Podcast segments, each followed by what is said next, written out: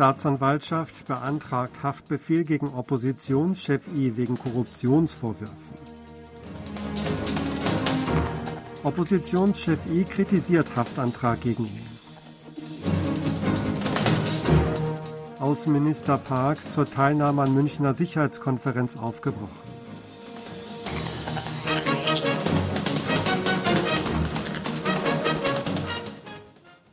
Die Staatsanwaltschaft hat einen Haftbefehl gegen Lee Jae-myung, den Vorsitzenden der oppositionellen Minju-Partei Koreas, beantragt. Grund ist seine mutmaßliche Rolle bei den Skandalen um die Landentwicklungsprojekte Taejongdong und Widye und in Bezug auf Unternehmensspenden für den Fußballverein Songnam FC. Die Staatsanwaltschaft Seoul Zentral teilte mit, heute einen Haftantrag gegen I wegen Untreue, Bestechlichkeit und Verstößen gegen Gesetze zur Verhinderung von Interessenkonflikten, zur Korruptionsprävention und zur Verschleierung von Gewinnen aus Verbrechen gestellt zu haben. Ihr wird vorgeworfen, seinerzeit als Bürgermeister von Songnam Insider-Informationen über das Entwicklungsprojekt Taejangdong missbraucht und privaten Entwicklern wie Kim Man-bae dabei geholfen zu haben, Gewinne in Höhe von 788,6 Milliarden Won oder 615 Millionen Dollar zu erzielen. Ihr wird Untreue vorgeworfen, weil er eine Vertragsklausel über die Rückzahlung eines überschüssigen Gewinns in dem Projekt gestrichen und damit dem öffentlichen Unternehmen Songnam Development Corporation einen finanziellen Schaden in Höhe von 489,5 Milliarden Won zugefügt haben soll. I wies die Vorwürfe gegen ihn zurück.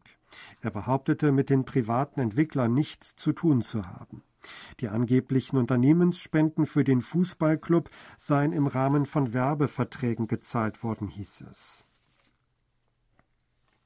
Der Vorsitzende der Minjo-Partei Koreas Lee Jae-myung hat kritisiert, dass die Staatsanwaltschaft einen Haftbefehl gegen ihn wegen Korruptionsvorwürfen beantragte.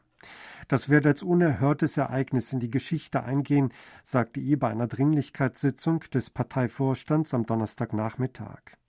Heute sei der Tag, an dem das von der Staatsanwaltschaft geführte Diktaturregime von Yun Song-yeol die Privatisierung der Befugnisse der Staatsanwaltschaft verkündet habe. Heute sei der Tag, an dem die Rechtsstaatlichkeit wegen der persönlichen Begierde nach der Beseitigung politischer Gegner zusammengebrochen sei, sagte I. Das Diktaturregime von Staatsanwälten, das über die Schmerzen der Bürger hinwegschaue und die Staatsmacht für die Beseitigung von politischen Gegnern missbraucht habe, werde unbedingt von den Bürgern und der Geschichte verurteilt. Er werde der Zerstörung der verfassungsmäßigen Ordnung durch das Diktaturregime mutig entgegentreten, betonte der Politiker weiter. Außenminister Park Jin ist heute zur Teilnahme an der Münchner Sicherheitskonferenz aufgebrochen. Bei der vom 17. bis 19. Februar geplanten Konferenz wird Park die Ende letzten Jahres vorgelegte Indo-Pazifik-Strategie der südkoreanischen Regierung vorstellen. Auch bilaterale Treffen mit hochrangigen Teilnehmern sind geplant. Der japanische Außenminister Yoshimasa Hayashi wird ebenfalls an der Münchner Sicherheitskonferenz teilnehmen.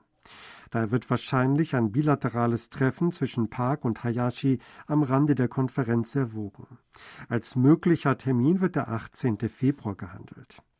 Vor der Teilnahme an der Konferenz in München wird Park an einem hochrangigen Treffen über die Nutzung von künstlicher Intelligenz im Militär in Den Haag teilnehmen. Die Versammlung findet am 15. und 16. Februar statt.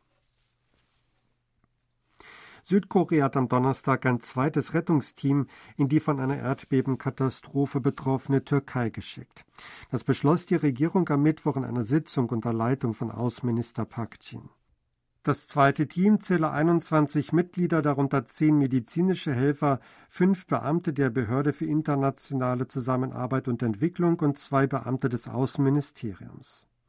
Letzte Woche hatte Südkorea ein 118-köpfiges Team losgeschickt, das überwiegend aus Such- und Rettungskräften besteht. Die Regierung flog außerdem 55 Tonnen Hilfsgüter in die Türkei, darunter Zelt und Decken. Die Lieferung erfolgte mittels zwei Militärflugzeugen und eines kommerziellen Flugs. Die USA sind laut einem Bericht in der Lage, Nordkoreas Interkontinentalraketen abzuwehren. 38 North, eine auf Nordkorea spezialisierte US-Website, veröffentlicht am Mittwoch eine Analyse der Militärparade am Abend des 8. Februar Nordkorea. Nordkorea habe eine ballistische Interkontinentalrakete ICBM und verschiedene taktische Atomwaffen gezeigt und damit eine Nukleardrohung gegen die USA und Südkorea vorgenommen, hieß es. Nordkorea präsentierte bei der Parade eine mit Festbrennstoff betriebene ICBM.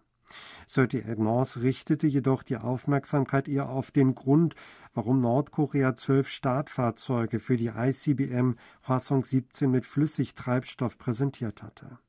Die Präsentation so vieler Startrampen für die Hwasong 17 könnte ein Zeichen dafür sein, dass Nordkorea das System als bereits stationiert betrachte, schrieb 38 North. Das habe auch zeigen sollen, dass Nordkorea die US-Raketenabwehr überwältigen könnte. 38 North ging jedoch davon aus, dass Nordkorea nicht ohne weiteres einen Angriff wagen könnte, weil die USA über überwältigende Kapazitäten für einen atomaren Gegenschlag verfügten. Südkorea hat letztes Jahr erstmals US-Agrarprodukte im Wert von über 10 Milliarden Dollar eingeführt. Das Land wurde zudem das zweite Jahr in Folge größter Abnehmer von US-Rindfleisch. Nach Angaben des US-Agrarministeriums am Mittwoch kaufte Südkorea im vergangenen Jahr US-Agrarprodukte im Wert von 10,05 Milliarden Dollar. Das sind 200 Millionen Dollar mehr als ein Jahr zuvor. Es wurde zudem erstmals die 10 Milliarden Dollar Marke übertroffen. Den größten Anteil daran hatte Rindfleisch. Südkorea importierte US-Rindfleischprodukte im Wert von 2,7 Milliarden Dollar. Das übertrifft 23 Prozent des gesamten Exportvolumens von US-Rindfleisch von 11,68 Milliarden Dollar. Zu den fünf größten Abnehmerländern von US-Rindfleisch zählten Südkorea, Japan, China, Mexiko und Kanada.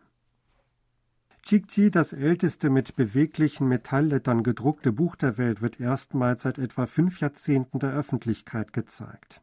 Die französische Nationalbibliothek plant nach Angaben auf ihrer Website am Donnerstag bei der Ausstellung Drucken Gutenbergs Europa vom 12. April bis 16. Juli Chikchi zur Schau zu stellen.